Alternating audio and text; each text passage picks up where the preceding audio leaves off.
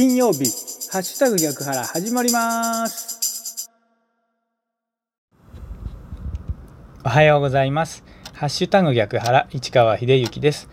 この番組は7月24日金曜日の朝に聞いていただくように録音していますがいつ聞いていただいても大丈夫です。ながらで聞いてください。私もながらで録音しています。よろしくお願いします。まずは今日の暦からいきましょう。今日7月24日の暦ですが日の出時刻は4時55分でした。日の入り時刻は7時2分です。正午月齢は3.4ということで細いお月様が見られます。7月24日今日の暦です。日の出時刻は4時55分でした。日の入り時刻は7時2分です。この情報は自然科学研究機構国立天文台 NAOJ のサイトを利用させていただきました。ありがとうございます。続きまして今日は何の日いきましょう。今日はスポーツの日ですね。国民の祝日の一つ昭和39年10月10日に東京オリンピックの開会式が行われたことを記念して昭和41年に国民の祝日体育の日として10月10日に制定された。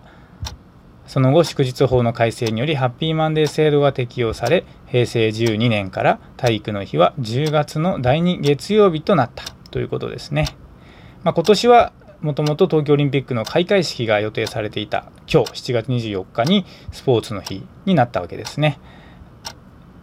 はい。この情報は雑学ネタ帳というサイトを利用させていただきました。ありがとうございます。さあ今日は金曜日なので後世への手紙コーナーということでお届けいたします。ウェブ新聞逆の物差し校新聞後世への手紙にある数々のコラムから一つピックアップしてご紹介いたします。今日ご紹介する記事はですね7月19日に私が投稿させていただいた記事「詩の時間さんありがとうございます」という投稿ですねこれを朗読させていただきます。どうぞお聞きください。詩の時間さんありがとうございます。詩の時間さんのサイトで記事を朗読していただきました。詩の時間さんありがとうございます。以前この後世への手紙の返者さんから音で文章を伝えることで読者が重層的に文を味わうことができるようになったとそう言ってもらったことがありました。その時は人の文章を僕が読んだのですが今回は自分の文章を読んでもらったことで改めて返者さんのその言葉を思い返しています。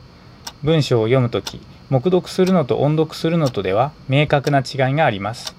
それは使われている語の微妙なイントネーションだったり間だったり文末を上げて読むのか下げて読むのかだったり当点や句点についても筆者が何を意図して使い分けているのかだったりとにかく音読しようと思うと筆者に必然的に心を寄せることになります。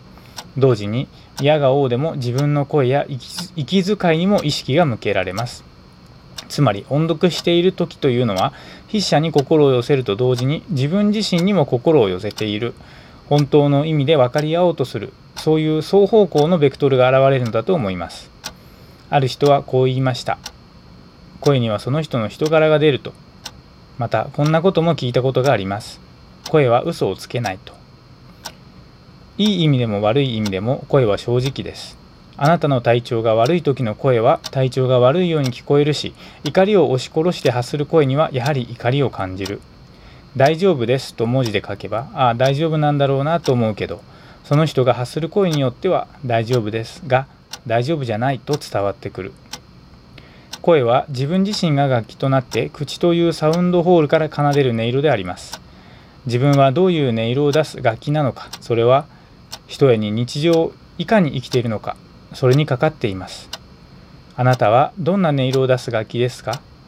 私はどんな音色を出しているのでしょうね？日常にあふれる数々の音色の中に朗読を通して己の音色を感じる時間。詩の時間さんありがとうございました。という記事ですね。2020年の7月19日にアップされました記事「詩の時間さんありがとうございます」という記事を朗読いたしました。ということで今日金曜日ですね。今日も元気に過ごしてまいりましょう。お仕事行かれる方いってらっしゃい。行ってきます。